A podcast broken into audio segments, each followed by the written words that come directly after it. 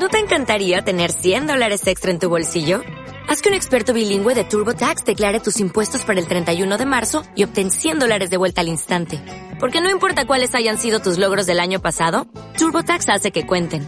Obtén 100 dólares de vuelta y tus impuestos con 100% de precisión. Solo con Intuit TurboTax. Debes declarar para el 31 de marzo. Crédito solo aplicable al costo de la presentación federal con TurboTax Full Service. Oferta sujeta a cambios o cancelación en cualquier momento. En Radio Castilla-La Mancha. ¡Silencio! ¡Silencio! ¡Cámara! ¡Callaos un momento para que se me oiga bien! ¡Acción! Estamos de cine. Amigos, siempre recordaréis este día como el día en que... ¿Estás listo? ¡Oh, sí! ¡Hasta el infinito y más allá! ¡Lo hemos conseguido! ¡Oh, capitán, mi capitán! ¡Oh, capitán, mi capitán! Con lluvia, con sol, con nieve, con hielo, la función debe continuar. ¡Soy el rey del mundo! Aquí comienza el programa de cine de Radio Castilla-La Mancha.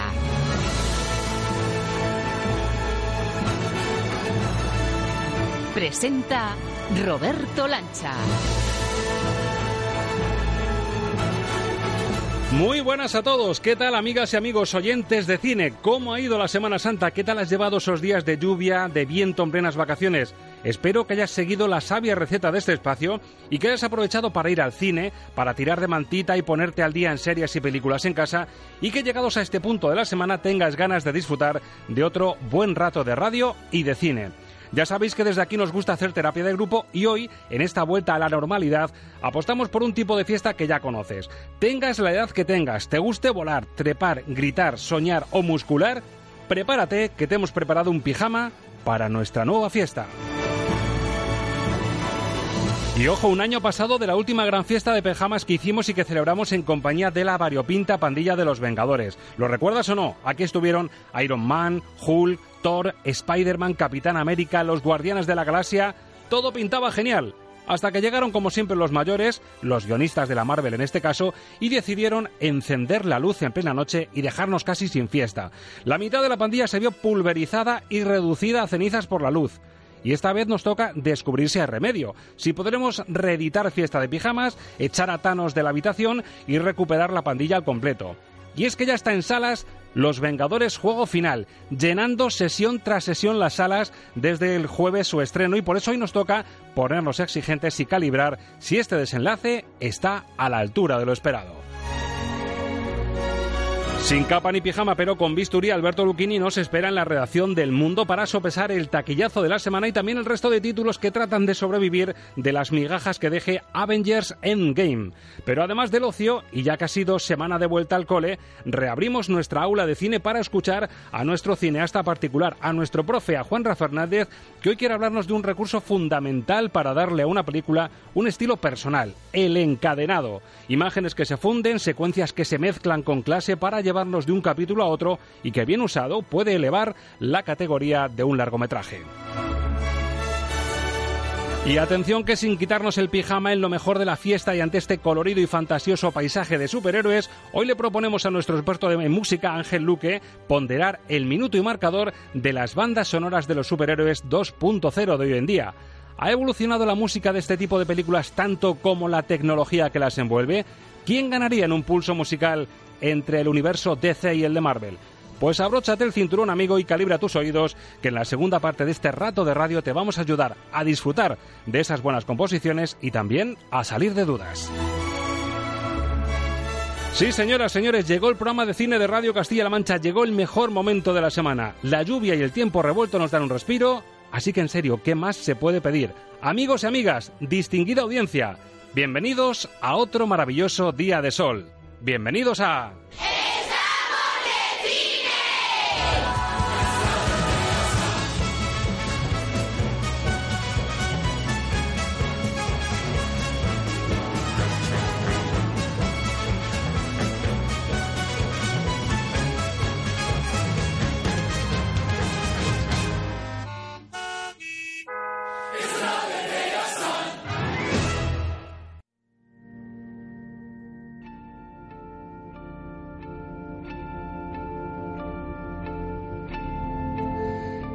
Es verdad, amigos, no siempre las fiestas de pijama salen como pensabas. Salió divertida, espectacular, diría yo, en 2012 con Los Vengadores. Grandes efectos, gran reunión de míticos superhéroes y un humor genial que conquistó a medio planeta.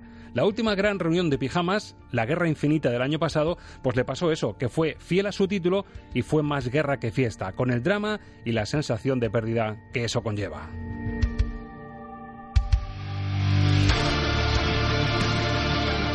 Y ahora nos toca saber si la fiesta de pijamas que Marvel nos ha preparado este año sirve para celebrar el regreso de la gran pandilla de héroes. Un juego final tras el que quizá, solo quizá, no volvamos a recuperar la sonrisa del principio. Desde este jueves a lo grande, cambiando agenda de estrenos con multitud de sesiones diarias, llenando todas ellas, Endgame es ya el fenómeno de la semana. La tenemos en pantalla, se ha adelantado a la jugada, pero no se va a librar del filtro de la crítica en Estamos de Cine. Los estrenos de la semana en el filtro Lucchini. La Guerra Infinita nos dejó destemplados, un final pulverizante, por decirlo así, en el que perdimos a muchos de los héroes a los que habíamos admirado. Ahora nos toca ver si se recupera o no, cuál es la fórmula que Marvel ha buscado para convencernos. En el tráiler, esa sensación de pérdida de drama del final de Infinity War y la supuesta remontada suena así. El mundo ha cambiado tanto y no se puede volver atrás. Hay que hacerlo lo mejor que sepamos. Y a veces lo mejor que podemos hacer es volver a empezar.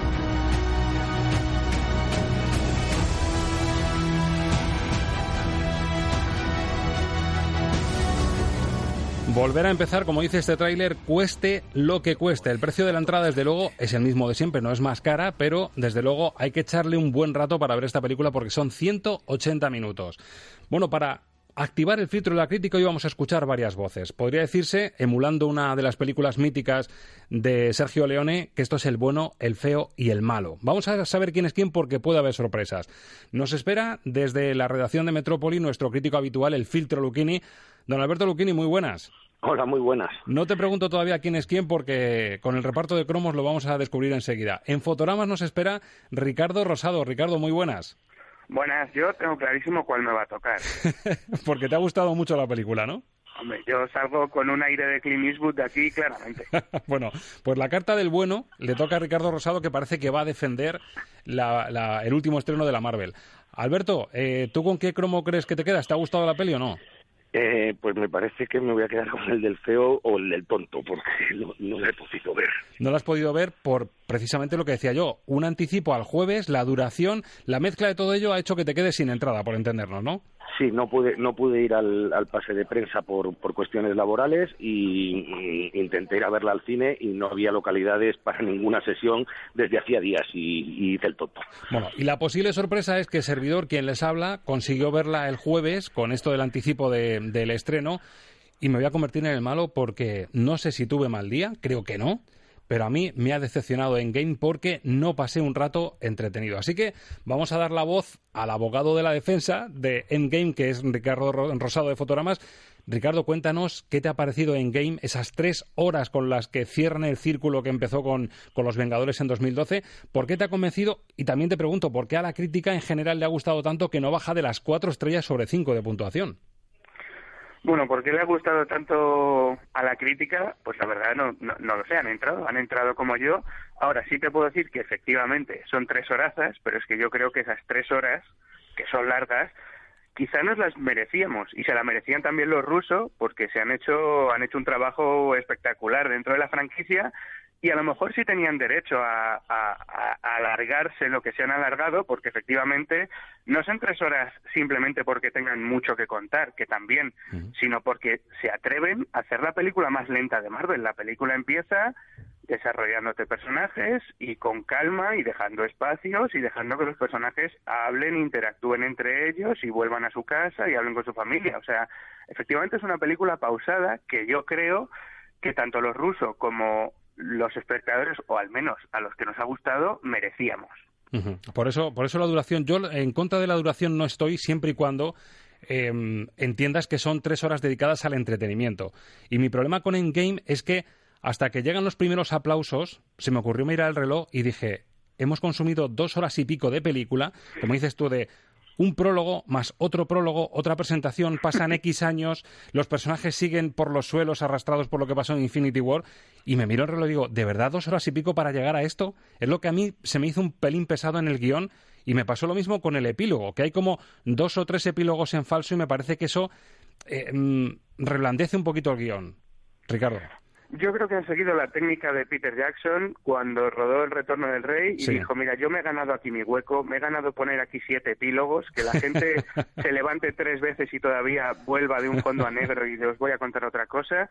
Y, y, bueno, es que si estás muy dentro de la historia y te ha convencido, cosa que a ti pues no, no ha habido suerte, pero eh, es que si estás muy dentro lo sigues disfrutando. Y esas tres horas al final, yo efectivamente, el primer aplauso gordo de estar en un cine repleto con un mega evento de Marvel, pues a lo mejor llega a las dos horas. Es que es así. Eso es, cierto. cuando, cuando, en Infinity, cuando en Infinity War, que también es una película muy dramática y el propio título no engañaba, porque en una guerra siempre hay pérdidas y hay dolor, yo creo que sí hubo momentos un poco más de, más de celebración en la sala que en esta que se supone que es una remontada a los Rocky.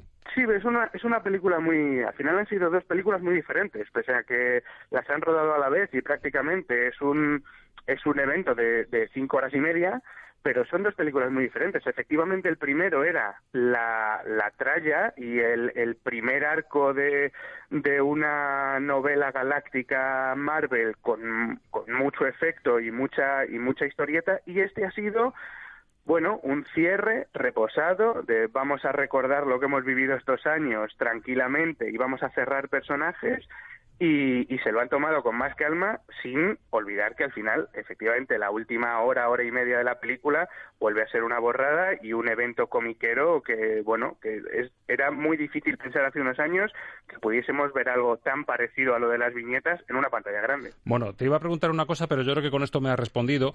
Con lo de las tres horas, la duración, el tono dramático, la intensidad o si quieres la madurez, es decir, em, el toque adulto que se le da a toda la trama y a este final hace que a lo mejor piensen más en el seguidor muy fiel o en el friki, como se hizo últimamente, del universo Marvel, que a lo mejor en todos los públicos. Es decir, los niños más o menos o, el público infantil o todas las familias que vayan se van a encontrar con un producto bastante espeso o duro, pero a lo mejor es porque han respetado más a los auténticos seguidores de Marvel, creo yo. Sí, yo creo que cada vez han conseguido eh, acercarse más a los cómics y desde luego hacer algo todavía más parecido a lo que sería una adaptación fiel de un cómic, pero es que están jugando con lo que tienen. Y como la gente está respondiendo y la gente está entrando al trapo y los números de Infinity War el año pasado dieron como para que se atreviesen a hacer lo que les diese la gana con esto, pues efectivamente se están atreviendo. Y también hay que tener en cuenta que los niños van creciendo y los que tenían seis años cuando vieron Iron Man ahora tienen 17 y puedes abrir un poquito tu target y como parece que está respondiendo todo el mundo, pues sí, yo creo que ahora es, es, más amplio y es quizá menos familiar y, y más evento generacional. Un poco lo que pasó con Harry Potter, que los niños han evolucionado y los últimos Harry Potter poco tienen que ver con el niño que empieza a ser mago, ¿no? Tal cual. Imagínate, pues eso, un, un, niño que empezó a ver esto con 5 o 6 años, que ahora tiene 16, 17. Que, este, este, bueno, los que tengan estas edades van a tener unos recuerdos de infancia geniales, que siempre nos creemos que nuestra nostalgia es la, última buena, y quieras que no, esto dentro de 20 años, los que tengan ahora 17, 18 lo van a recordar como, como su momento de felicidad máxima. Eso es cierto. Yo voy a aprovechar también, Ricardo, como me faltó con la entrada que me dieron cuando la compré, eh, la pastillita de ibuprofeno y de para el tema del universo cuántico y no pillarme dolor de cabeza, voy a aprovechar para preguntarte si hay postcréditos, porque mm, reconozco que no aguanté. No aguanté a ver si había sorpresa final. No lo hay, no hay postcréditos al final del todo, además unos créditos que duran pues sus 10, 15 minutos. Lo que sí que hay es una, un pequeño homenaje entre los créditos al, que yo sí que invito a la gente que se quede porque es, es muy bonito. Antes de que empiece el rollo de créditos a subir de arriba abajo hay un pequeño homenaje muy chulo a los, a los Vengadores originales. Sí, además con sus rúbricas también con las firmas de cada uno, ¿verdad? Eso es, eso Yo creo que es, bueno, una, una, declaración final de intenciones de cerramos ciclo, esto ha sido lo que hay y estos seis han sido los protagonistas de estas 22 películas. Cerramos ciclo. Me quedo con ese titular. ¿Crees que no va a haber ninguna entrega más de fiesta de pijamas con todos los Vengadores juntos? ¿Que aquí se acaba esto? Con los que con los que hemos visto no aquí se acaba este ciclo y pero como se acaba este en, en la siguiente película cuando empiece Spider-Man este verano empieza otro. Claro efectivamente. Ya, ya van a ir haciendo spin-off y por, por separado los superiores pero lo que es la cuchipandi de los Vengadores lo primero no va a poder ser no adelantamos por qué pero reunión otra vez de todos no va a poder ser pero sí que cierran ciclo con esto ya lo, lo tienen amortizado digamos que esto es el, el final de este, de este gran capítulo de 22 películas y ahora empezarán con los que ya conocemos que hasta ahora habían sido más secundarios y bueno, y a meter gente nueva y para eso se ha comprado Disney Fox, porque aquí van a empezar a entrar mutantes, van a empezar a entrar los cuatro fantásticos y, lo que lo que quieran meter. Bueno, vamos a repasar la crítica porque decía yo que, que, el choque, aparte del dolor de cabeza con el que salí, es encontrarme hoy con que las, las notas son buenísimas para, para Endgame. Está en torno al sobresaliente ¿eh? en Internet. Un 8,6 en Film Affinity, 9,2 en IMDB. Yo le decía a Ricardo, digo, yo creo que ahora mismo pongo Casablanca o La Diligencia y no tiene un 9,2 como tiene Endgame. En la Eh, prensa mira, internacional... Te acabo, te acabo de buscar El Hombre Tranquilo, tiene un 7,8 para que compares. Aquí tengo que dar paso a Alberto Luquini. Alberto, Pues que me parece, me parece un chiste de mal gusto. 9,2 en Game, en Film Affinity, El Hombre Tranquilo, 7 con algo, ¿no? 7,8. sí. 7,8. Alberto, ¿qué hacemos? Pues, pues cortarnos las venas. Está claro que esto es un fenómeno fan y que, y que es imparable. Y bueno, lo del hombre tranquilo, pues no lo entiendo. ¿Quién, quién le puede haber puesto un- una nota de 7,8? Pero de todo tiene que haber en la viña del señor. Bueno, cuatro estrellas de media viene Avengers Endgame de la prensa internacional y aquí en España no le ha ido a la zaga. 4,5 le pone Sensacine, cuatro y medio Cinemanía, cuatro le pone Oti Rodríguez Marchante en ABC. Ricardo, ¿tú qué le pones sobre 5 al juego final?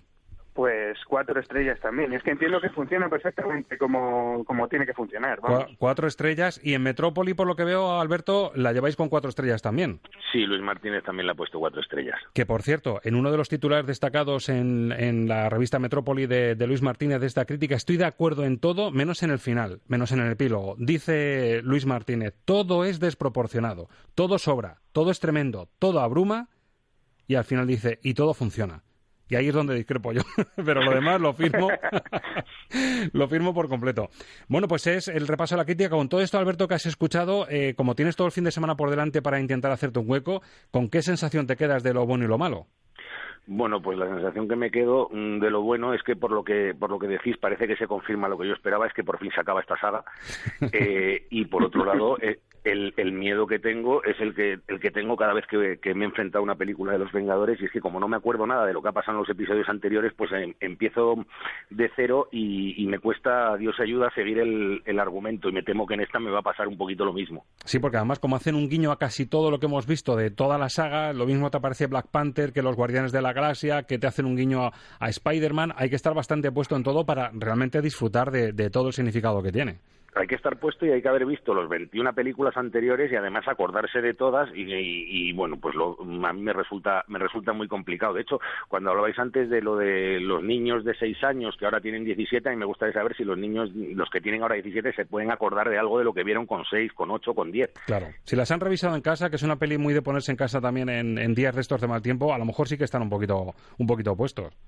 Bueno puede puede ser pero a mí no me parecen películas para ver en, en televisión en cualquier caso Bueno, pues es sin duda el fenómeno de la semana. Ricardo, te agradezco tu, tu resumen y que hayas eh, de nuevo atendido la llamada de Estamos de Cine y seguimos disfrutando de próximos estrenos y de próximas pelis. Gracias por tu colaboración. Un placer, gracias a vosotros. Alberto, seguimos contigo porque hay una comedia española comercial que también va a hacer buena caja, que se atreve porque sabe que juega en otra división, que se llama La Pequeña Suiza. Cuidado que ese suelo está podrido. Tócate los cojones. Una cripta secreta debajo de la iglesia. Aquí yace Walterio, hijo del señor Guillermo Tell. Él era el libertador suizo, el de la manzana. El que robaba a los ricos para dárselo a los pobres. Ese era Robin Hood, ama. ¡Qué cabrones lo habéis encontrado! Esto podría cambiar la historia de Euskadi, de España, incluso de Suiza. Que si somos vascos, que, que si somos castellanos, ni para ti ni para mí seamos suizos. Pero se habéis vuelto locos. Dos palabras.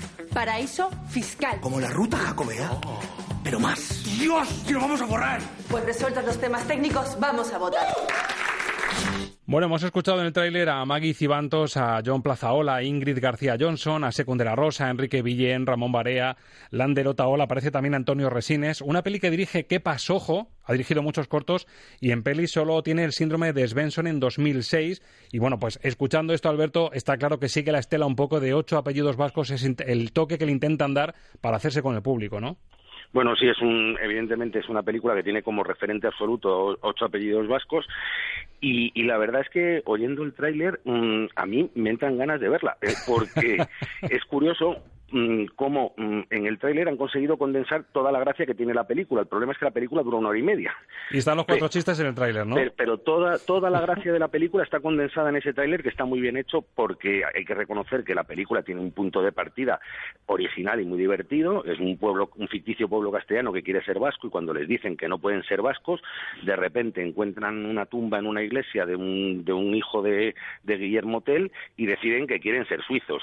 Bueno, pues eh, hasta aquí muy divertido todo. El problema es que a partir de ese momento ya no hay más desarrollo. La película, los guionistas se quedan sin ideas y, y aprovechan para meter personajes estrambóticos, para hacer una comedia, una, una historias de comedia romántica tópicas y, y la segunda mitad de la película no es que se haga cuesta arriba, es que se hace aburridísima. Bueno, pues es la pequeña Suiza que, hombre, por lo menos hay que mm, aplaudirle que se atreva en el fin de, de, de Vengadores, que se atreva a decir, oye, estamos aquí por si alguien quiere desengrasar un poquito.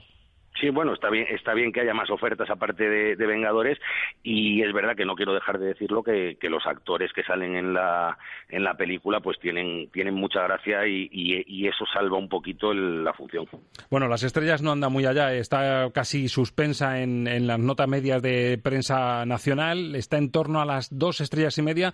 ¿Qué le pones tú, Alberto, a la pequeña Suiza? Uno y medio. Uno y medio. Así que suspende la comedia española, pero oye, para echar un rato. Y el que no quiera universos cuánticos ni meterse en los líos de los Vengadores tiene comedia española. Pero también tenemos toque español, además recuperando a una de las grandes leyendas del cine español. Buñuel en el documental de animación, Buñuel en el laberinto de las tortugas. Si estas navidades nos toca la lotería, te pago el documental ese. Eso sí que sería surrealista. ¡Que me ha tocado la lotería! Asurdes. Unas 8.000 personas en 52 pueblos. Esto no es una película convencional, Ramón. Esto es la realidad, pura, desnuda. Es una rareza del señor Buñuel. Eso es un insulto. Se supone que, que hemos venido aquí para cambiar las cosas, para ayudar a esta gente, no para andar jugando. Esta fantochada es más propia de Dalí que de ti. Bueno, casi un cómo se hizo eh, la película más cruda, más polémica quizá de, de, Luis Buñuel, al menos si hablamos de tono documental, que fue Las urdes tierras sin pan del año 33. Un cómo se hizo basado además en el cómic homónimo de, de Fermín Solís, pero animado, que es un poco lo curioso del documental, ¿no, Alberto? Bueno, es lo, es lo curioso de la película, que no es un documental, es una ficción. Es ficción que recrea el rodaje del documental y, y es un, auténtico peliculón. Eh, es una, una, utiliza una animación clara en dos dimensiones para contar la historia de cómo Buñuel se fue allí con, con un cámara francés, con su amigo Ramón Asín, que fue el productor de la película después de ganar la lotería, y cómo mmm, se encuentra con ese, con ese submundo que era las urdes, y, luego la película mmm, tiene, tiene momentos brillantísimos como es alternar las imágenes de eh, de animación con fotogramas reales de la película, eh, en los cuales se ve lo que, lo que consiguió hacer Buñuel. La película presenta a un Buñuel completamente mmm, desquiciado, un tipo mmm, egoísta, eh, genial y, al mismo tiempo cruel y brutal, y, y, luego tiene un, una cosa que a mí me, parece fascinante, que es la reivindicación de este Ramón Asín, al que muy poquita gente conoce, que, que es, yo creo, el gran símbolo de la, de la historia de España, porque eh, fue un personaje que era tan verso suelto, que consiguió ser represaliado por la República, que, obligó a que se quitara su nombre de los títulos de crédito para el estreno y fue fusilado por los, por los nacionales en la guerra civil. O sea, era eh, el, un tipo que, que, no encajaba en ningún lado y que fue el auténtico alma mater de, de, esta, de este documental, la, Las Urdes, que la película refleja maravillosamente y uno sale del cine con unas ganas tremendas de, de recuperar el documental de Buñuel.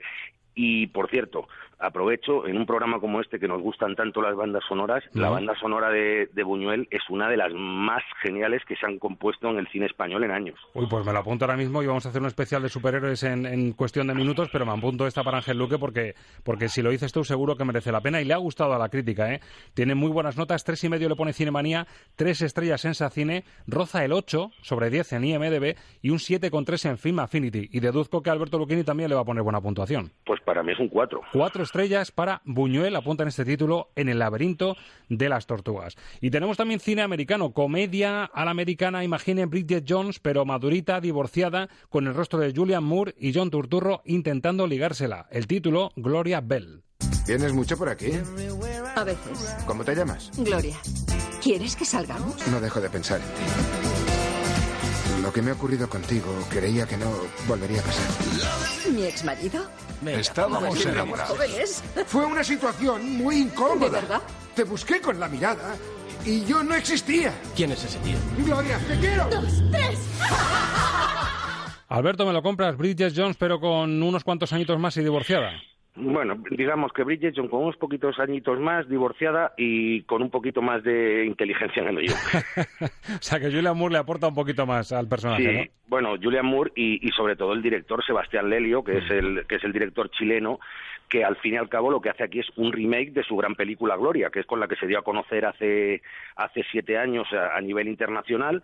Es una película que funcionó muy bien en todo el mundo y, y, de, y en Hollywood le pidieron que hiciera un, un remake adaptado a Estados Unidos.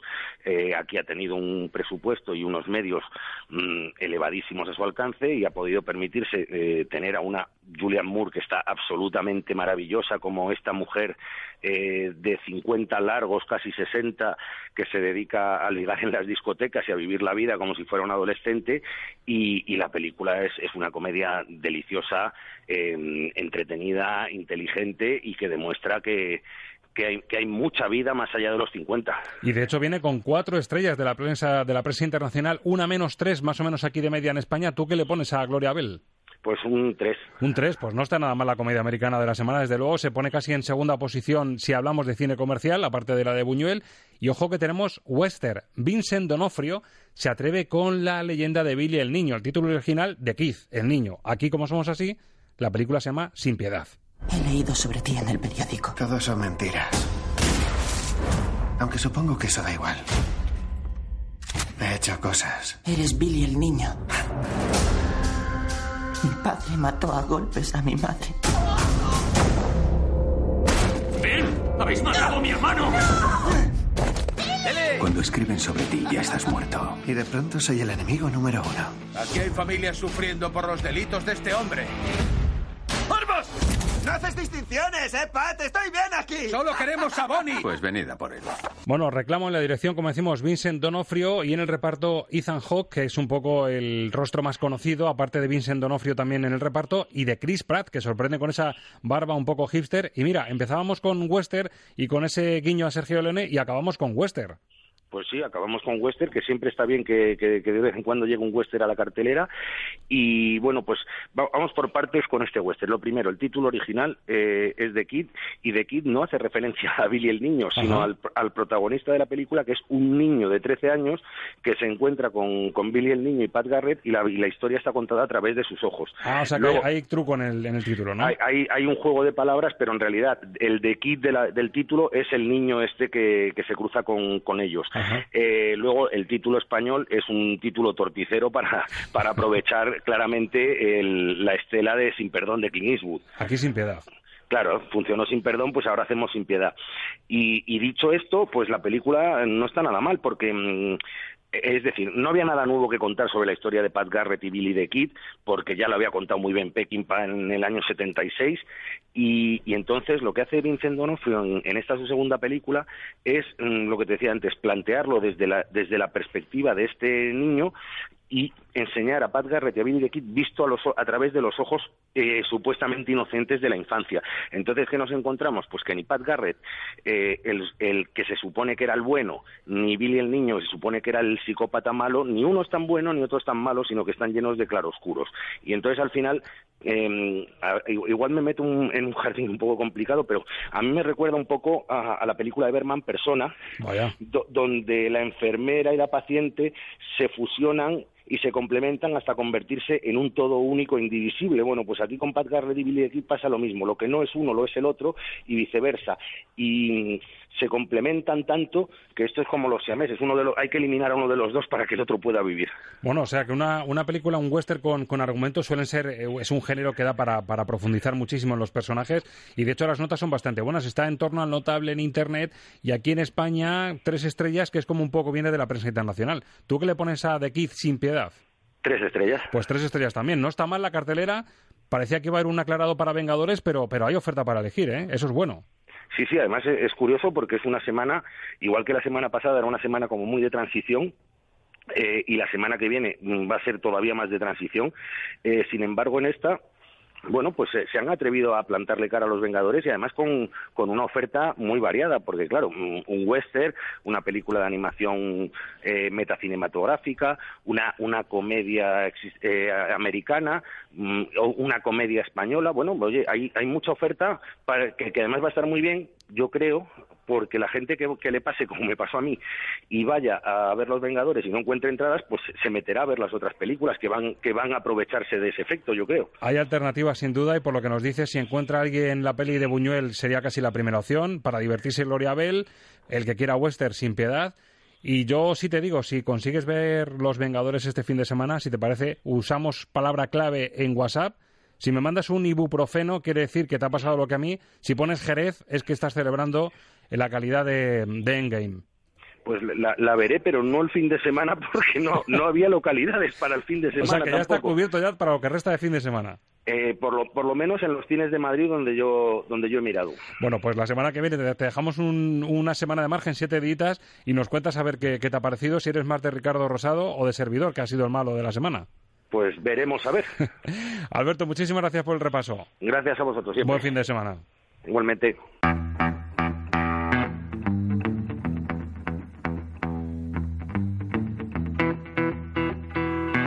En Radio Castilla-La Mancha estamos de cine. Con Roberto Lancha.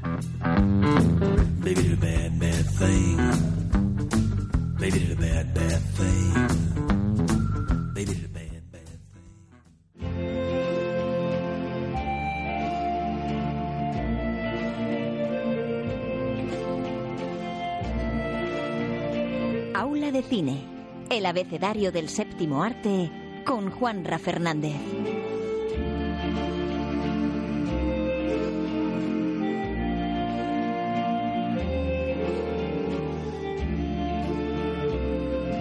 Bueno, pues tras las vacaciones de Semana Santa y de ese impasse, nosotros hemos respetado, por supuesto, el respiro lectivo que ha habido con motivo de la Semana Santa. Volvemos a la carga, volvemos a aprender cine con nuestro profe particular que nos espera de nuevo en Cuenca. Juanra Fernández, muy buenas.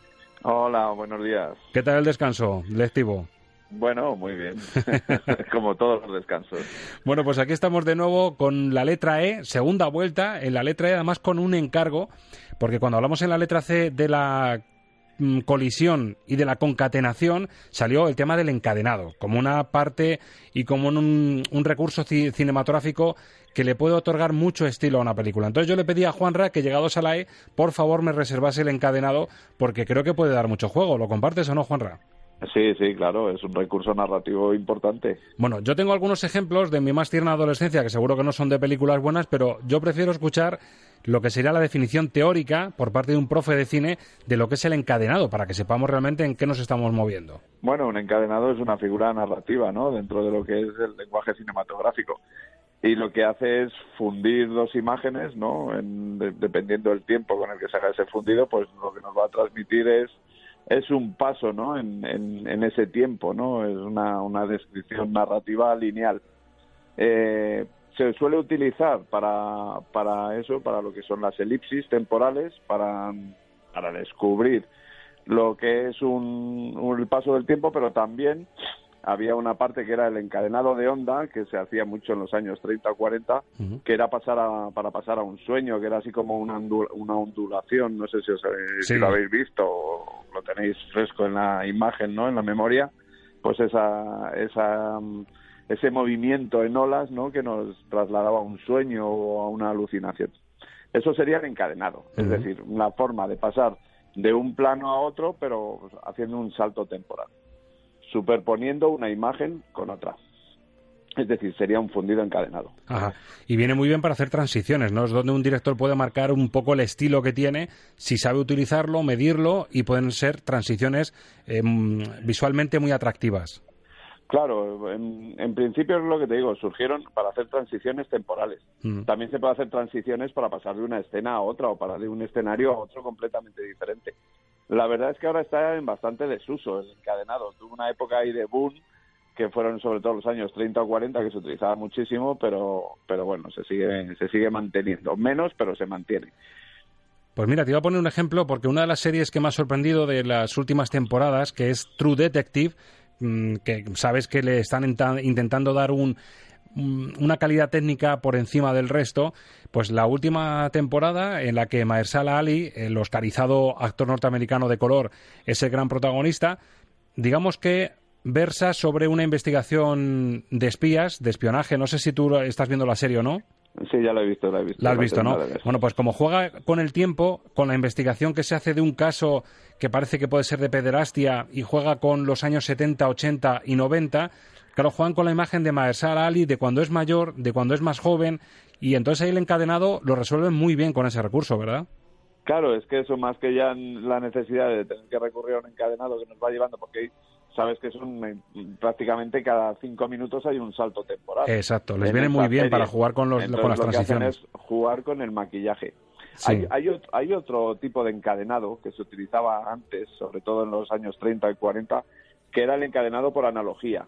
Entonces, por ejemplo, en ese caso, si esa serie se hubiese hecho antes, lo que habrían hecho sería fundir la imagen del protagonista, ¿no? En, del protagonista joven con la imagen del protagonista viejo. Claro pero con el mismo plano, con el mismo encuadre y con lo demás. Eso sería un encadenado por analogía. Ajá. Y ahí lo que nos mostraría es un paso de tiempo hacia adelante o hacia atrás. Si es un recuerdo, ¿no? Volver a fundirlo con el niño. Lo que nos está diciendo ese encadenado es que es el mismo personaje. Claro. Pasado de tiempo. Pero por eso te digo que antes era un recurso que a lo mejor el lenguaje cinematográfico estaba en, en sus inicios y necesitaba más descripción los espectadores. Ahora cualquiera sabe, entenderíamos perfectamente el paso de tiempo de, de otra manera. Hay una, por ejemplo, hay una serie que, yo estoy viendo ahora que se llama Dirtillón, que, que hay uno de los personajes que también está saltando de 20 años adelante, 20 años atrás, y tenemos al mismo personaje y sin ni siquiera hacer fundidos encadenados, es decir, saltan, pasan de una escena al corte directamente 20 años antes, 20 años después, pero lo vemos perfectamente por, por la juventud que representan los personajes, son los mismos actores, con el maquillaje, con los efectos que tengan, pero que no, no es necesario ya ese es encadenado. Y volviendo al encadenado por analogía, hay otro encadenado por analogía de forma, es decir, el, el, el analogía sería para los personajes y el, y el, encadenado por analogía de forma sería para objetos iguales. Ajá. Y ese también se utilizaba mucho, bueno, el claro ejemplo más famoso es el de Alfred Hitchcock en Psicosis, en, en la escena de la ducha. Sí. Pues no sé si te acuerdas que al final de esa escena eh, funde en un encadenado con el ojo de la, de la protagonista muerta. Asesinada con, con, con el ojo, sumidero de la ducha. Con el sumidero de la ducha. Eso es por analogía y de forma. Es decir, tienen la misma forma circular las dos cosas y funde desencadenado. Pues mira, sí lo sabíamos que teníamos preparado incluso el efecto para hablar de, de ese último, porque hay que decir que la escena de, de psicosis que empieza así. Hay muchísimos estudios, Juanra, sobre, no sé si son tres minutos, cuatro, no durará mucho más, pero claro, todo lo que mete Hitchcock del lenguaje cinematográfico ahí da para un libro. Sí, tiene más, más de 70 cortes, ¿no? La, la, propia escena, o sea, en muy poco tiempo. Es una lección de montaje, es, es de, de enfoques, de, de todo, ¿no? Sí, y ha habido incluso el caso, ya bueno, se me parece que lo comentamos una vez, que dijeron que, que no lo había rodado ni Hitchcock, y es mentira, o sea, sí fue Hitchcock, que decían que había sido Saul Bass, que era, era el encargado de hacerle las las cabeceras, estas, los títulos de crédito, el que había rodado esa escena, pero no, fue el propio Hitchcock. Y recuerdo en el encadenado que dices tú, yo no sé si incluso le aporta un movimiento en espiral para acompañar al agua según se va por el, por el sumidero con la imagen del ojo de la fallecida. Sí, hace, eh, lo que pasa es que ahí, ahí yo creo que no, no lo sé, ahora mismo no lo sé, pero creo que Hitchcock lo hace en un plano fijo de los dos. Sí. El- y luego, después, Gus Van Sant, cuando hizo el remake de, de Psicosis, él sí utiliza esa espiral, ese giro acompañando el agua eh, y ese giro alrededor del ojo también. Desde luego Bueno. es una es una lección de cine la que tiene la, la que tiene esa toma y yo precisamente en esta película el final cuando ya se resuelve la enfermedad que tiene Anthony Perkins el personaje de, de Norman Bates le vemos cuando está ya detenido cuando ya sabemos que es que tiene la personalidad de su madre interiorizada y hay una escena final en la que yo te quiero preguntar si es un encadenado lo que se hace o no es este momento Probablemente me vigilan.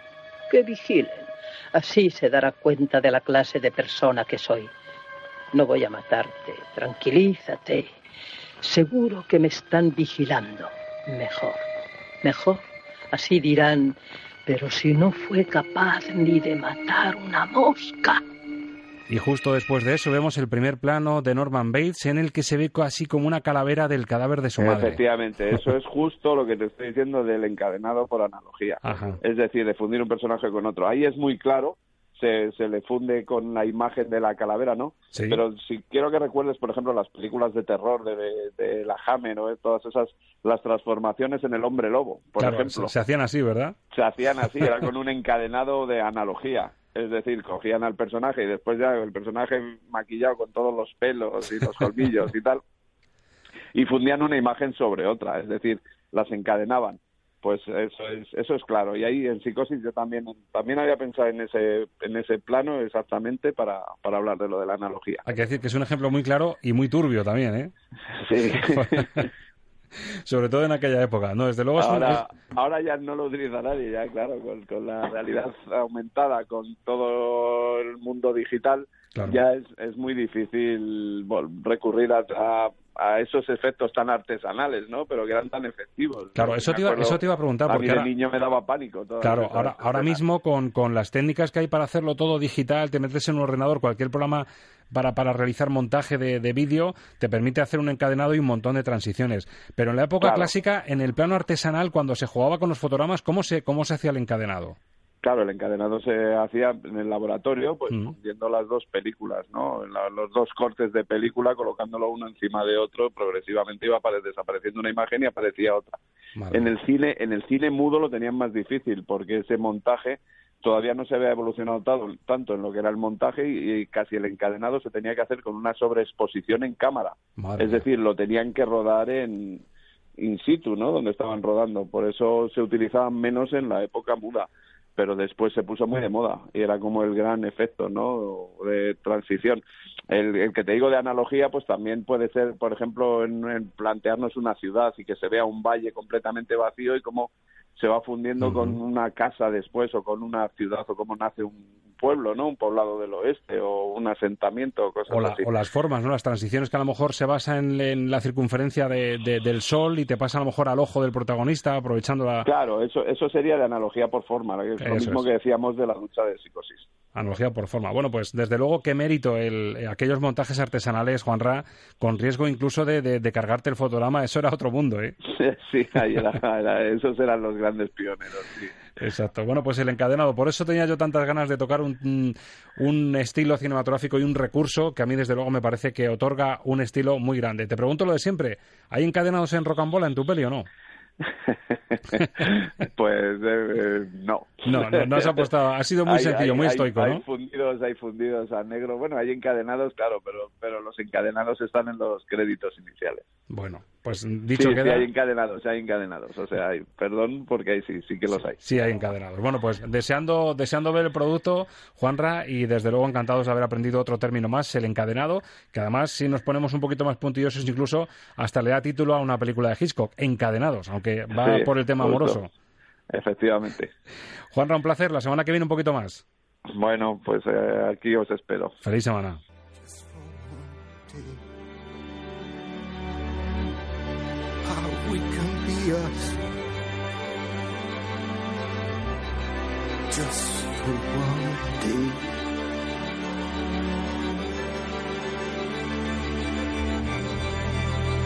Estamos de cine con Roberto Lancha.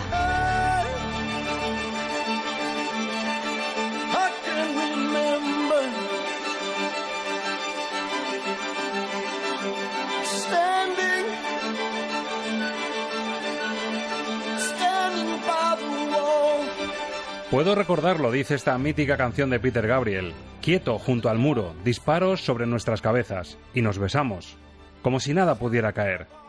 Y la pena, la pena quedó de lado. Podemos vencerlos para siempre jamás. Entonces, podremos ser héroes, aunque sea héroes por un solo día. Y yo se lo pregunto a nuestro experto en música, Ángel Luque. Ángel, muy buenas. Muy buenas, Roberto. ¿Podremos ser héroes, aunque sea por un día, por un ratito, en la radio? Yo creo que somos así, a ratitos sí, yo creo que de vez en cuando, muchas veces sin saberlo, pero un poquito héroes eh, de nuestra vida cotidiana, yo creo que todos somos, sí, de vez en cuando. Además tenemos comodín porque de lo que vamos a hablar es de los héroes y de un reto que yo le he lanzado a nuestro experto, que es calibrar la calidad de la música que se está haciendo para esta avalancha que está viendo de películas de superhéroes.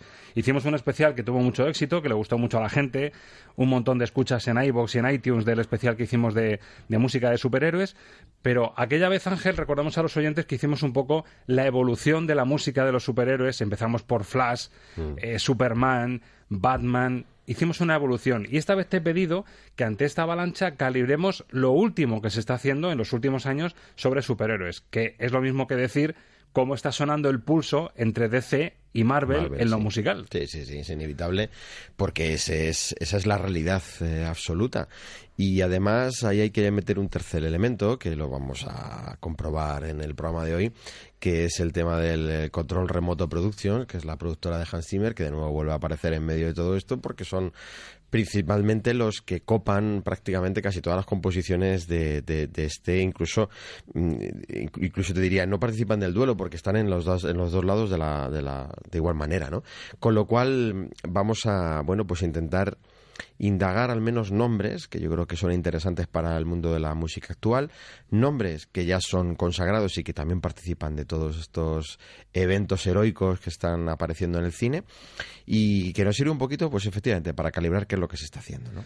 Todo esto viene, por supuesto, por el tema de la semana, que es el estreno ya en salas de Endgame, el juego final de Los Vengadores, con música de Silvestri que repite, sí. y es el que nos da pie a calibrar cómo están sonando los superhéroes 2.0. Van a sonar clásicos como Alan Silvestri o como Danny Elfman, que lo tocábamos hace muy poquito con su vínculo con Tim Burton, y otros menos conocidos como la compositora Painter Topak o Rupert Gregson Williams, al que también hemos escuchado. Mm. Es decir, lo nuevo, lo clásico fundido para hacer una nueva generación de héroes que están inflándose a millones en taquilla, pero vamos a poner el oído bien fino para ver si realmente hay calidad detrás de todo esto. Empezamos por Silvestre, empezamos por esta batalla final, por este Infinity War, que es casi lo último que hemos disfrutado en pantalla antes de este desenlace.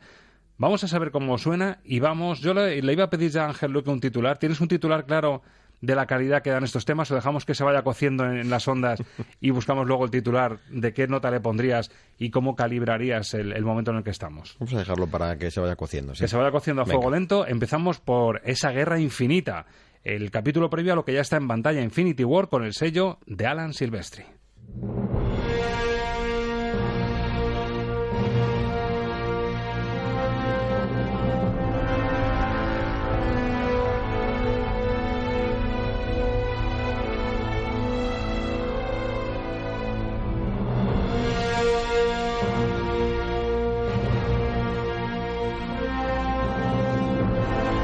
Que ves es lo que oyes. Música para soñar cine con Ángel Luque.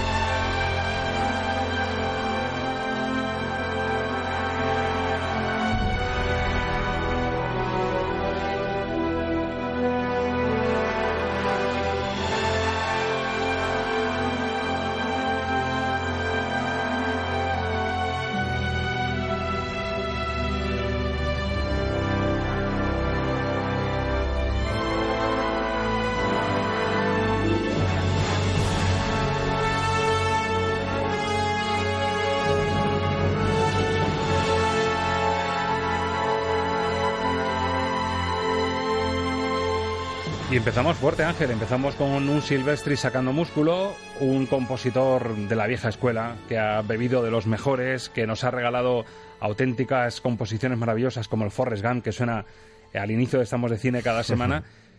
¿Por qué Silvestri haciendo Infinity War y por qué Silvestri em, mezclado con estos Vengadores y con Marvel? Bueno, eh, Silvestre hace la, la anterior, el 2012, si no recuerdo mal. Y mm, participa un poquito de este mundo porque eh, Silvestri, la verdad es que es de todos los compositores que aparecen en este mundo, eh, sobre todo en los últimos tiempos, es que el que va más, eh, más a un nivel más alto, ¿no? Este año es el año que compone también el Ready Player One. Son dos bandas sonoras que están muy, muy parejas en cuanto a calidad y que pertenecen, sin ser exactamente lo mismo, evidentemente, pero pertenecen a ese mundo de cine más de ficción, más de ciencia ficción, si lo queremos llamar así, o si ese término se puede emplear ya en este, en este cine. Para mí sigue siendo una especie de ciencia ficción todo eso, ¿no? Pues sí, es totalmente. Entonces, eh, eh, lo, lo, encaja muy bien. O sea, Silvestre es un compositor muy creativo en ese sentido, en, en, su forma de orquestar, en su forma de dar espectáculo musical, y estas películas requieren eso, ¿no? Hay un peligro siempre en estas bandas sonoras, y eso quizá podría ser ya uno de los titulares, ¿no? Se corre el riesgo de ser músicas poco con una dinámica eh, que se mueve poco. Quiero decir, no, no, no significa que no sean músicas activas, sino que se ciñen más o menos a lo que la película está contando la narración, que suelen ser narraciones muy similares en cierta medida. Puede variar el tipo de experiencia y de aventura, puede variar el tipo de amenazas mortales que pueden aparecer, puede aparecer los diferentes poderes que cada superhéroe o antihéroe tenga, pero más o menos vamos a encontrar con una dinámica similar en, en, la, en las películas, ¿no? Eh, entonces, esto hace que la composición pueda ser mucho más lineal. Silvestri rompe un poquito esto. La verdad es que las grandes apuestas Hombre, se puede decir que las, las Infinity War, todas estas de, de, eh, de, esta saga, por decirlo así, de esta serie, son quizás de las que más espectáculo pueden llegar a dar. Pues yo creo que sí, que son de las que están a un nivel un poquito más alto. Entonces la apuesta se nota que es un poquito superior y por eso está Silvestre también ahí. Y además en esta, en este Infinity War me gustan los matices que incluye Silvestre en este tema que tú has elegido, que es además el que lleva el nombre de la película, sí. esa guerra infinita porque encontramos matices más dramáticos. Igual que los Vengadores eh, se metió al público en el bolsillo por esa mezcla de efectos perfectos, personajes que entran fenomenal como Thor, como Hulk, como Iron Man, como Capitán América. Pero era una película como más divertida, en la que el humor tenía una baza muy importante, entonces podías desplegar pues esas fanfarrias tan típicas de superhéroes. En sí. esta, sin embargo, en esta Guerra Infinita, vemos que los Vengadores son muy humanos, que son volubles y que son ganables, por decirlo así. Y se nota en la melodía que es dramática, porque Infinity War al final lo que te llevas es un mazazo tremendo, uh -huh. acabas casi tan desintegrados como algunos de los protagonistas, y está muy bien que Silvestri lo, lo refleje en una melodía que es, es dramática.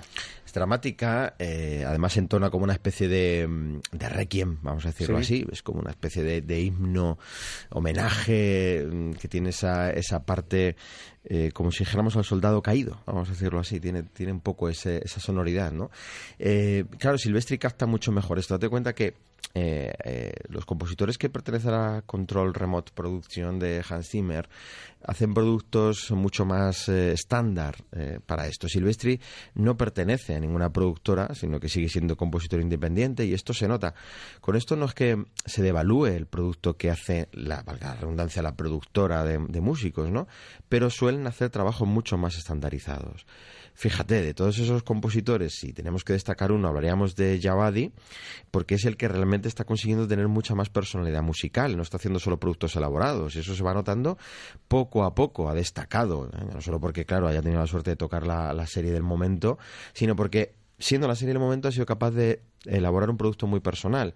Claro, esto, Silvestri sí es capaz de hacerlo porque hace un trabajo personalizado para cada película. En algunas otras películas de superhéroes se ve que son trabajos mucho más estandarizados, es decir, podría valer para esa como para otra. Silvestri le da toque personal y por eso se mete más en la historia, aunque podrían ser historias que dices, bueno, es que de guion que va a sacar aquí, esto no te va a dar como para hacer una expresión musical tipo matar a un ruiseñor, porque aquí no hay. Bueno, pues Silvestri sí que sí que llega un poco más al fondo y eso es lo que le hace tan gran compositor. ¿no? Notable para Silvestri en su Infinity War. Yo el... creo que sí, ¿eh? para, para mí de todas las que vamos a escuchar, para mí es la mejor. Bueno, hablábamos de ese toque dramático, ese casi requiem por el final descorazonador de Infinity War que nos dejó con un Samuel L. Jackson que cuando veía que todo se desvanecía, nunca mejor dicho, con ese comunicador contacta con alguien yo recuerdo en su día cuando lo vi, vi un símbolo y la gente, los que seguían muy, mucho a Marvel, empezaron bien.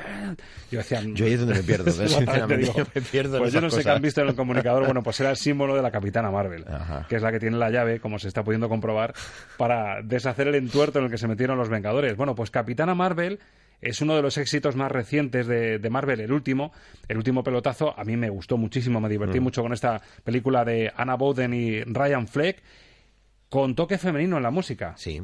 Painar Toprak, que eso no es nada habitual que nos encontremos a una compositora eh, para hacer una película de una heroína. Yo creo que tiene su sentido, ¿no? Que- Que, se eligiese a una mujer también. Sí, todo, todo, todo está muy, muy, muy coordinado en ese sentido, ¿no? O sea, no es habitual que nos encontremos una compositora en general en el mundo ci- cinematográfico, cada vez hay más, pero todavía no es habitual. Eh, no es habitual que nos encontramos con una heroína como protagonista y entonces yo creo que unen todas estas fuerzas y verdaderamente quien tiene que hacer eh, un poco la composición es esta compositora, Painar que viene, ella comenzó en los inicios de lo que fue la primera productora de Hans Zimmer, curiosamente, luego se independiza, comienza a trabajar para series de televisión, etcétera, y se la pide que, eh, ya que estaba más o menos triunfando en televisión, se la pide que por qué no participa y se atreve a hacer una película, ya que va a ser una heroína eh, femenina, por qué no se atreve ella, también como compositora del momento, a hacer el- la banda sonora, y yo creo que mm, sale bastante digna. Se atrevió, firmó el contrato y Capitana Marvel en sus manos sonó así.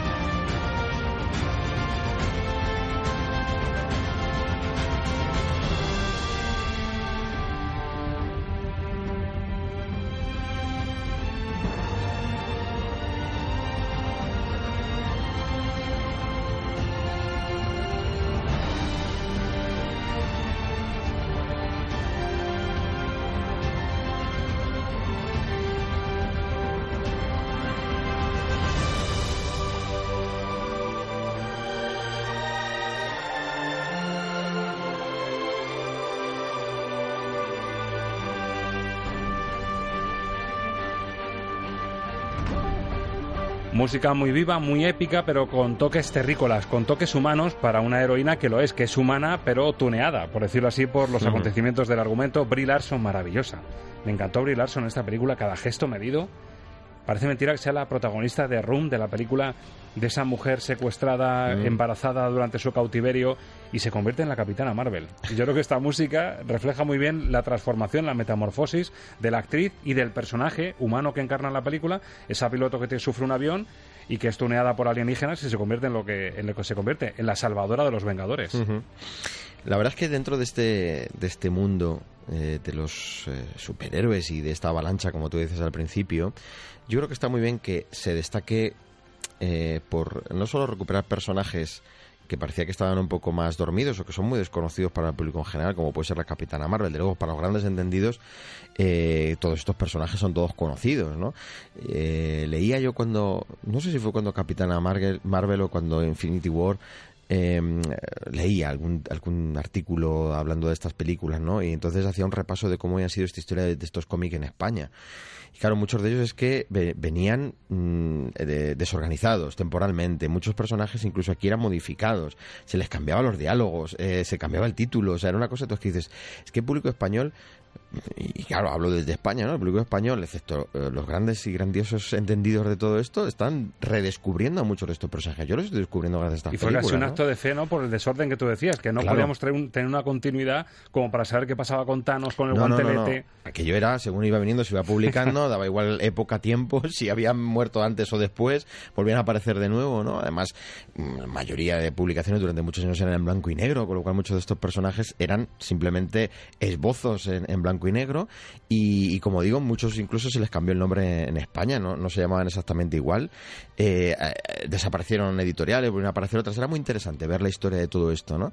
Y, y bueno, yo creo que un valor que tiene todo este cine es descubrir a personajes como Capitana Marvel. Yo creo, creo que se ha hecho una apuesta muy interesante por, por el papel femenino en estas películas, necesario, importante, ya que es un mundo muy masculinizado en todos los sentidos. Y la apuesta por, por la compositora yo creo que también es muy interesante porque la abre a un mundo eh, cinematográfico donde no es fácil entrar y donde ahora mismo una de las puertas de acceso mejores son este tipo de películas. Demuestra, en este tema lo estamos comprobando, que siendo una banda sonora yo creo que bastante funcional entera, destaca. Es decir, tiene algunas, algunas notas, como este tema principal, que da un poco el ritmo de lo que la película quiere ser. Es decir, esto es una obra maestra musical, no, pero está en la función perfectamente. Tiene un brillo, tiene un, ritmo, que es lo que la película exige, y, siendo una compositora que no viene directamente del mundo de superproducción americana, se adapta muy bien a esto porque ella es de origen turco, o sea, decir que, que, que una vez más no es necesario eh, haber nacido debajo de, de, de, la madre Hollywood para que, para que esto suene así, ¿no? Un toque exótico y buen síntoma que yo al escucharla estaba viendo la evolución precisamente del personaje de la Capitana Marvel, de esa piloto terrícola que acaba siendo una mujer que vuela, que tiene superpoderes y escuchando la música estaba viendo esa evolución y la estaba viendo por el espacio volando, como al final. Entonces, buen síntoma que asocies lo que Claro. oyes a lo que viste en pantalla, ¿no? Sí, y eso que estas películas uno de los problemas que tienen las bandas sonoras de estas películas es que suelen ser tapadas con muchos efectos sonoros. ¿Eh? Entonces decía Conglon, al decirte esto me acabo de acordar, decía Conglon que eh, la, la mm, genialidad del compositor de cine acaba en el trayecto que va entre la sala de grabación y la sala de sonorización, es decir, donde se graba la banda sonora y donde luego se pone en la película junto con los efectos de sonido. Decía que ella se perdía porque en el momento que se metía los efectos de sonido la banda sonora desaparecía. ¿Cuántas han perdido en ese proceso? eh? Y él está hablando de una época en la que los efectos sonoros eran muy pocos y, y muy, y muy rústicos, ¿no? Ahora ya en estas películas donde el efecto sonoro es fundamental, eh, tiene gran mérito que estas bandas sonoras puedan destacar de alguna manera, ¿no? Porque al final el espectador no se va con esta música en el oído, ¿eh? Bueno, pues aprobado Holgado para la música de Capitana Marvel. Y ahora llega una de las películas que a mí, francamente, llega el momento DC. Cambiamos en el pulso que Sí. estamos haciendo, cambiamos de, de universo. Estamos en el universo DC y yo reconozco que con esta película, con la de efectos especiales que tiene, estando un director de peso, de garantías, aunque es experto en cine de terror como es James Wan, pero es una película que por los efectos que tiene tenía que ser divertidísima de dejarte clavado en la butaca. A mí me dejó clavado, pero como dice Luquini, de sentir el culo y de ver que me dormía incluso. No sé si me pilló en mal día, pero creo que le ha pasado a más gente. Hablamos de Aquaman. Lo curioso es que el tema que ha elegido Ángel Luque, que es el anillo de fuego, con el sello de Rupert Gregson Williams, es posiblemente de lo mejor que vamos a escuchar en esta sección. Así que Aquaman, a mí la película me parecía aburrida y por debajo de mis expectativas, pero este tema que ha elegido nuestro experto a mí me ha parecido de lo mejorcito que vamos a escuchar en este rato de radio.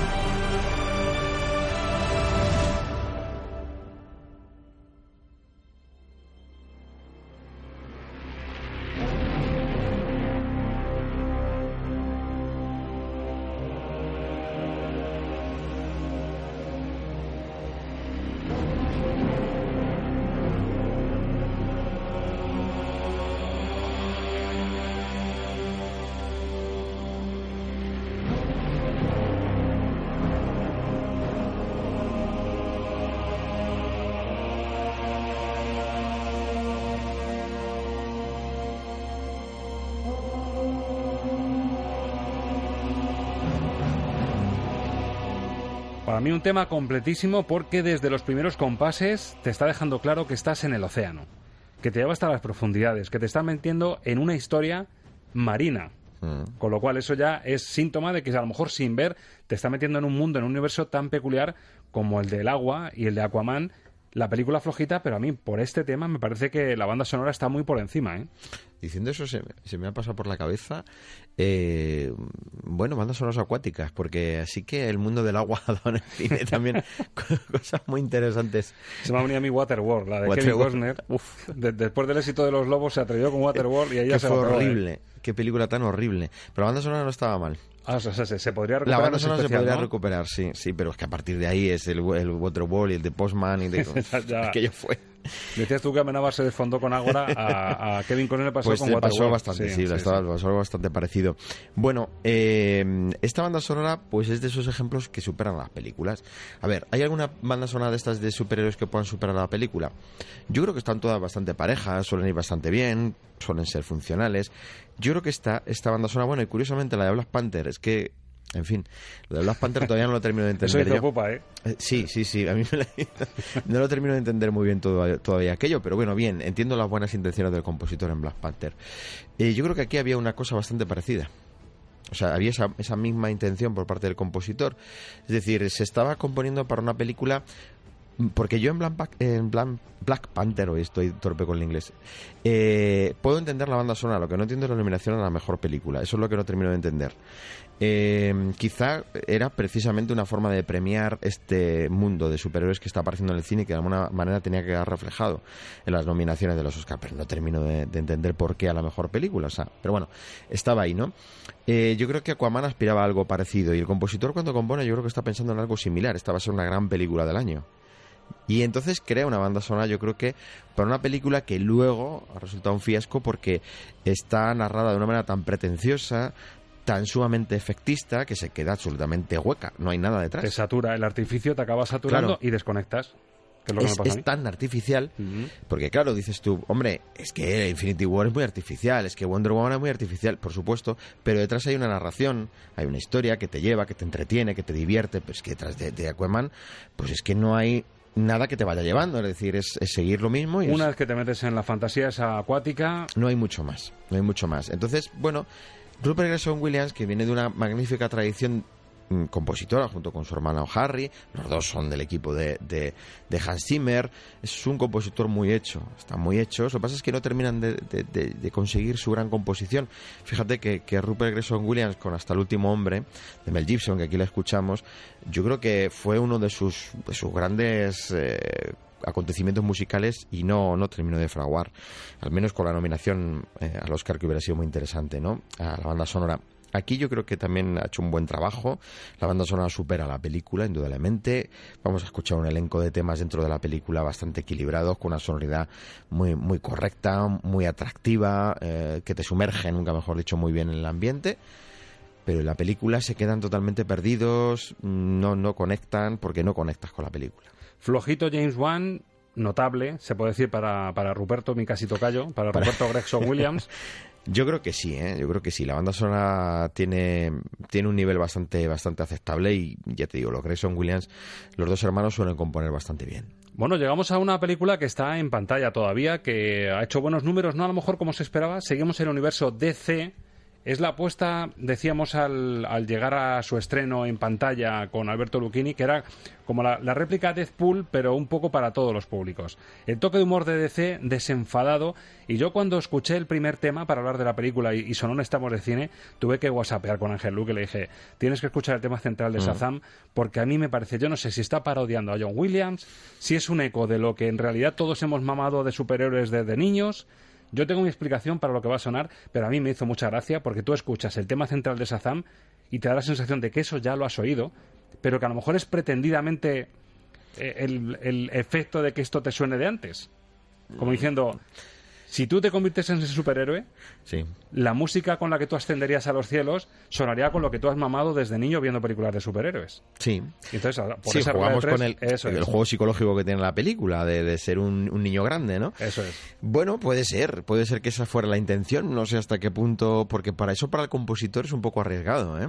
Jugar a eso es un poco arriesgado, porque no sé si el público es capaz de entender ese mensaje tan claramente o, o acusarte de plagio, claro, porque estás ahí al filo de, de una cosa un poco Yo- yo, complicada. mira, tú eras ¿eh? un chaval de 14 años, o uno de nosotros cuando teníamos 14 años, que quién no ha soñado cuando veía a Superman con decir, ojalá volase Sí. yo, te aparece una especie de genio como el que aparece en Shazam y te dice, si gritas Shazam, te conviertes en un superhéroe de un 80, moreno, con capa, puedes volar. Sí. Y a lo mejor tú, en tu mente, cuando te vas hacia los aires, hacia, hacia el cielo, te viene esta música que va a sonar ahora. Hombre, tiene gran parte de razón eso, porque la intención del compositor era hacer una cosa que fuera entre música mm, electrónica y sinfónica, que es muy de los años 80. Porque si nos vamos a reflejar un poco en ese mundo de los años Ujú. 80, pues la banda sonora de los años 80 es muy así. O sea, tú te vas, por ejemplo, los Goonies, que la escuchamos hace poco, entremezclan esa, esa idea de lo, del, del sintetizador muy de los 80 con la música sinfónica. Y si te vas a los Guardianes de la Galaxia, intentan jugar de nuevo con ese tipo de sinfonismo. Que aquí, por ejemplo, aparece nuestro amigo eh, Brian Tyler, que es uno de los nombres que suele aparecer hacen estas de superhéroes, precisamente para ver que ha habido otros muchos que han participado. Bueno, pues sí, Shazam tiene esta intención. No sé si con esa idea de homenajear a los grandes de los 80 o que lo que va buscando es él generar un nuevo sonido basándose en ese en, en esa sonoridad de la época. ¿no? Bueno, la audiencia está escuchando, como dice o como decían en las salas al principio cuando nos hacían la prueba de Dolby Surround, y ustedes van a determinar si esto ya les suena de antes o les parece que es un eco a lo que hemos mamado todos viendo pelis de superhéroes y si así lo ha interpretado también el compositor Benjamin Wolfich, Shazam.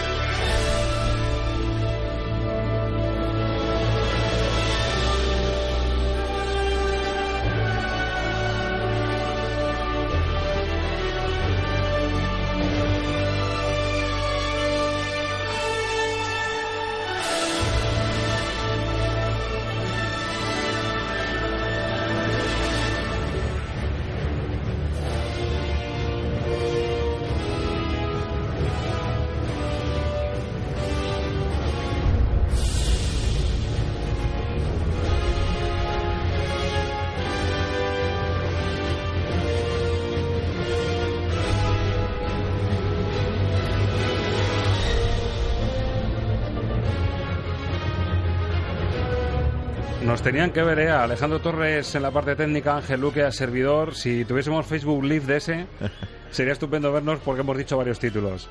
Estamos diciendo, ves que aquí hay como acordes de Star Wars, por supuesto de Superman, de Regreso al Futuro. Es como estar escuchando todo lo que hemos visto en pantalla durante los 80, elevado a estas fanfarrias, a estas músicas. Yo no sé si desde el punto de vista sarcástico, humorístico, o cuál es la pretensión, Ángel, pero desde luego curioso es. Hombre, eh, en beneficio del compositor es mejor quedarse con esa primera opción, porque la segunda es este señor ha plagiado. Está plagiando. Está plagiando bandas sonoras con la excusa de que tiene que homenajearlas. Entonces, por eso te decía yo que sí, vale, la idea del compositor es eso, es decir, vamos a volver un poco al, al formato años 80, porque el superhéroe nos invita a pensar en eso pero corre ese riesgo, evidentemente, de crear una banda sonora que se parezca demasiado, incluso que plagie notas, porque es que eso se puede casi comprobar. Mm. Hay notas que son prácticamente calcadas a otras bandas sonoras. A mí había un momento que ya parece que va a arrancar Star Wars. o sea que- Entonces, bueno, eh, ese es el riesgo de que eh, lo que han hecho ya otros grandes compositores no se puede volver a repetir porque lo han hecho ellos y ya está inventado. Entonces, bien, hemos escuchado a Silvestri, por ejemplo, que puede ser un sucesor y entonces Silvestri no imita esos, esos sonidos. ¿Crea este espectáculo? Sí, es que Silvestri es el creador de Regreso al Futuro, claro. Pero cuando, sin embargo, escuchamos Regreso al Futuro, no nos vamos a John Williams automáticamente, aunque podamos pensar que lo ha hecho él, ¿eh? O sea, uno lo escucha, no, pero ya tiene, tiene otra sonoridad, ¿ves? Tiene, tiene algo diferente. Aquí escuchas y dices, se parece demasiado. Se parece demasiado a ellos. Pero, hombre, utilizar la palabra plagio a mí me parece muy fuerte. Por eso ¿no? Pero, creo que, que hay un componente de humor. La, la película está clarísimamente concebida más como comedia que como película con muchos efectos de superhéroes y el chico mm, que se convierte en superhéroe de 14 años es un poco gamberrete. Entonces yo creo que sí que puede estar concebido en su mente que en realidad le viene el batiburrillo de cosas que, que ha visto en su vida. Bueno, además yo creo que, que en esta película eh, se, la productora DC intenta además eh, reivindicarse mucho porque como, eh, como el origen de este personaje ya venía con polémica por el tema de que el nombre primero que tuvo este personaje fue Capitán Marvel precisamente, eh, la- Marvel registra ese nombre, ya no se puede utilizar. Eh, yo creo que ellos también iban buscando un poquito reivindicar el personaje de una manera diferente, ¿no? De marcar un poco las diferencias. Esto no es, no es simplemente el, el compañero de Capitana Marvel, sino que es algo mucho más. Y entonces hay que darle como una vuelta de tuerca, porque ya está todo un poco claro. Si es que este es el problema de la saturación que podemos estar viviendo, está todo demasiado inventado, entonces hay que generar personajes demasiado originales. Yo creo que, bueno, la intención del compositor está ahí, efectivamente, es dar algo mm, distinto, es buscar ese sonido de los 80 con esos riesgos, está claro. Y no sé si alguien se te va a acusar de plagio, pero vamos, muy parecido sí que es. Es una de las últimas aportaciones que hemos visto en pantalla. Yo disfruté mucho con Shazam, me reí mucho, me pareció que esta música te hacía volar desde el punto de vista de ese, de ese chaval que se convierte en superhéroe casi sin esperarlo. Y estamos ahora en 2017, seguimos con el sello DC. Pero se pone la cosa seria, ¿eh? porque aquí encontramos un binomio muy interesante. Un director de garantías como Zack Snyder, para mí uno de los directores que ha hecho uno de los mejores Superman, y un músico que conocemos de hace muy poquito, Danny Elfman, el que fue el casi pareja artística con, con Tim Burton, poniéndole música a la Liga de la Justicia, es decir, la versión Vengadores, pero en el universo DC. La Cuchipandi en la que todos coinciden y en la que nos vamos a encontrar a Batman, a Wonder Woman, a Aquaman, a Cyborg, a Flash. ¿Cómo sonó la Liga de la Justicia? Esto se pone más serio. A ver qué tal resulta esto de hacer música para superhéroes, pero con ese tono un poco más oscuro de que esto va en serio.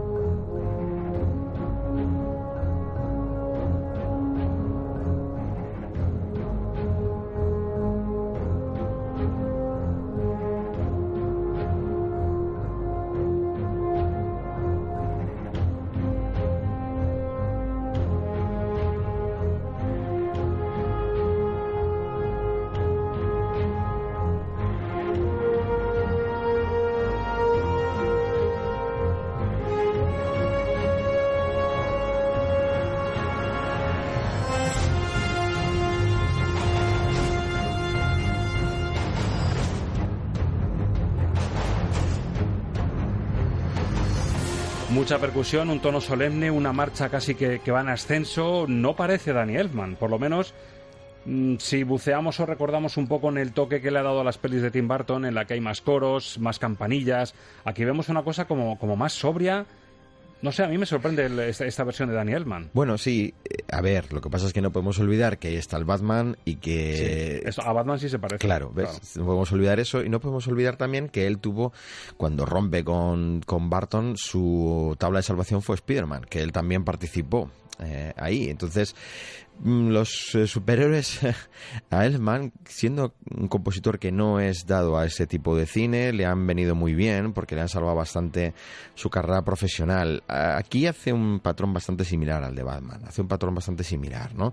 Eh, el inicio efectivamente es- oscuro, es eh, muy percutido, esa percusión profunda que tiene, pero si te das cuenta esta, esta parte que estamos escuchando ahora mismo de fondo, donde ya introduce un poquito las voces masculinas con el coro onírico, ya va introduciendo eh, la, instrumentación de cuerda dándole más sentimiento, más sensibilidad a la historia, o sea, va un poco mezclando las dos cosas, que es algo muy propio de lo que hace, de lo que hace en Batman. A ver, ¿Daniel Mann es el gran Daniel Mann en esta banda sonora de la Liga de la Justicia? No, no lo es. Pero es que la película tampoco le, le permitía un lucimiento excesivo. Yo creo que, de nuevo, pues nos encontramos a un Daniel Mann que más o menos cubre lo que la película le pide. Esto es una película luminosa en cuanto al, al juego que hace. En absoluto. Claro, es decir, yo Muy no la veo, es decir, yo, yo no la veo, es muy oscura, con lo cual se, se ciñe muy bien a eso porque le puedo recordar un poco a lo que Barton hace con Batman, precisamente, ¿no? Entonces yo creo que él se ajusta, se acopla muy bien ahí y crea una banda sonora que si la escuchamos al lado de las otras compañeras que acabamos de oír, ofrece un espectáculo mucho más eh, sombrío, mucho más sombrío, mucho más tenebroso incluso, que es lo que mejor se le da a Daniel Elfman. Si es lo que el director buscaba, efectivamente le dio perfectamente ese toque, ¿no? que es el enunciado que he hecho, esto va en serio. Es la sensación de decir, señores, esto va en serio, la humanidad en peligro y esta pandilla de superhéroes en pijama tiene que ayudarnos a... Claro, esto es un espectáculo más tenebroso, Sí. por decirlo de alguna manera. Entonces ahí... mm, Y ojo, percusión que me ha recordado un poquito a Hans Zimmer. Ahí demuestra que también la influencia de Hans Zimmer Es que es inevitable. es inevitable, ¿verdad? Sin embargo, te das cuenta que él de estas no suele hacer. No, no, no. no.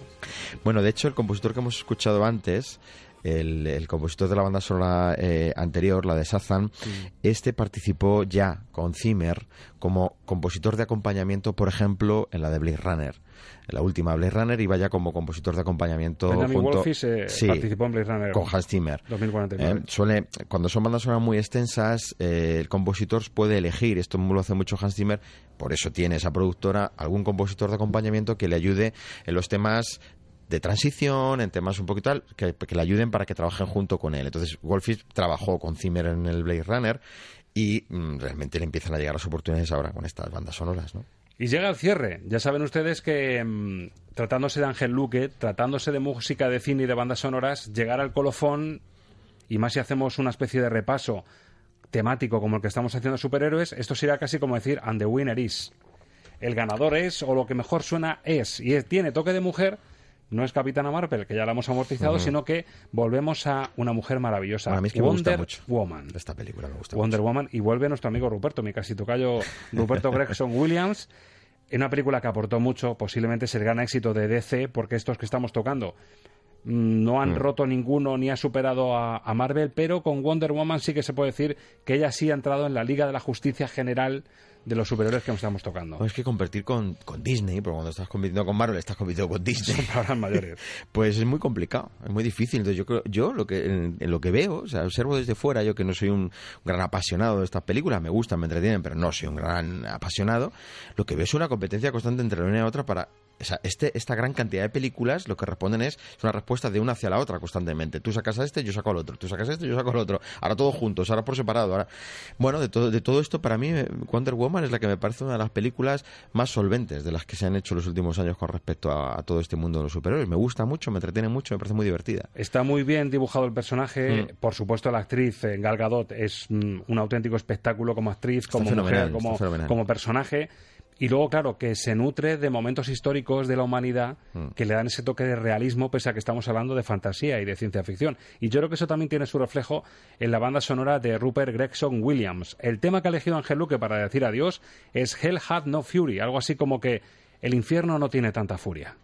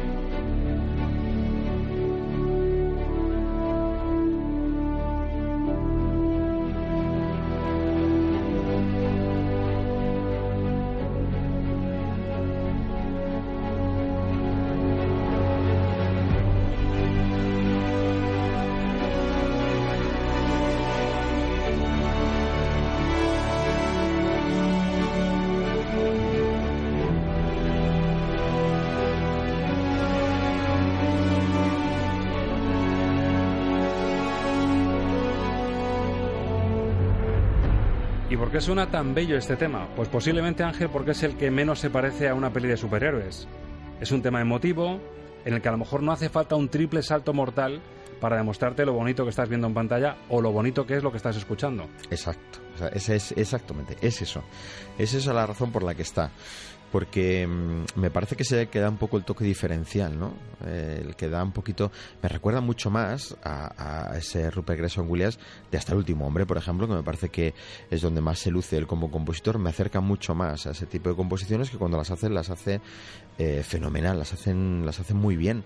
Eh, yo veo aquí, por ejemplo, algo que yo le critico un poco a los compositores en general de estas bandas sonoras es que falta, quizá yo te diría que el único que dejo al lado es Alan Silvestri en ese sentido, por lo que he explicado antes, les falta implicación en el proyecto. mm, Quizá porque no sean proyectos en los que el compositor tenga que implicarse mucho, porque el tipo de música es mucho más funcional. Es decir, no, no, no estamos eh, componiendo para Cleopatra, donde tú tienes que saberte de memoria cada escena y que va a llevar. Y aquí yo creo que estamos hablando de un producto musical mucho más, más funcional, ¿no?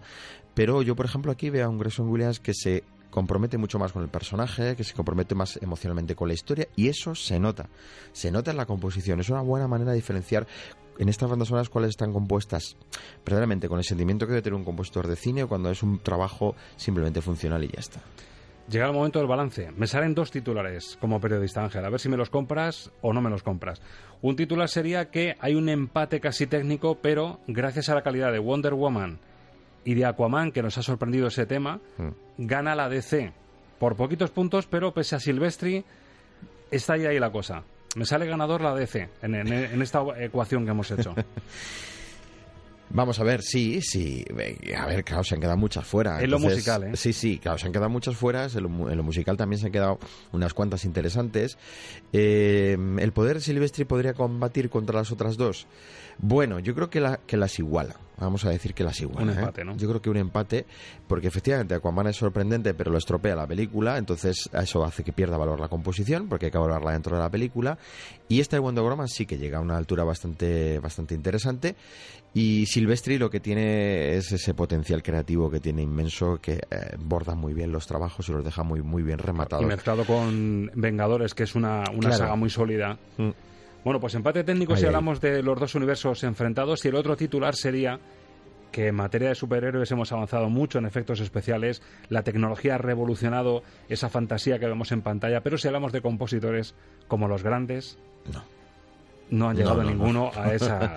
Superman habrá envejecido fatal, eh, Batman habrá envejecido como queramos que haya envejecido, Flash, pero la grandeza de los grandes compositores que hicieron su composición para superhéroes, ahí no, han llegado. Mira, es que tengo muy fresca porque me acabo de ver la trilogía central de la Guerra de las Galaxias otra vez y me sigue admirando lo que hizo John Williams. Es que es, es impresionante, pero es que John Williams te hace una cantina van y te hace una música de los Ewoks. Es decir, eh, eh, hay una implicación personal y una originalidad y una creatividad de un maestro, claro. Y de hecho se sigue notando en todo lo que escuchamos. Sí, ahí está. Bueno, dos frases para cerrar sobre superhéroes. Y te voy a hacer elegir también, ya que estoy hoy un poco eh, tiquismiquis. Con esto de las elecciones te hay hago que elegir. elegir. Tienes, tienes que elegir entre dos, entre dos opciones. Los dos escritores franceses, ¿eh? A ver con cuál te quedas, además siendo también psicólogo, como recordamos que es Ángel Luque. Una es del escritor francés Paul Brulat. Dice, basta un instante, un solo momento, para hacer un héroe.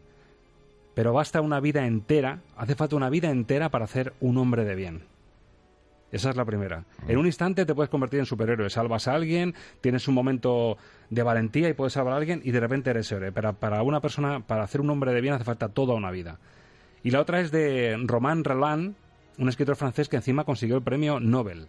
Dice, un héroe es todo aquel que hace lo que puede. Uy, Te lo pongo difícil, ¿eh? sección grandes frases. Pues yo me quedo con la segunda. Porque, bueno, toda una vida puede ser cuánto tiempo es toda una vida. Pues no lo sé, porque eh, la duración de una vida es algo indeterminado. Pero el que hace lo que puede cada día, pues ya está haciendo que su, que su vida sea eso. Lo que vaya a durar, pero cada día, ¿no? En el, en el día a día.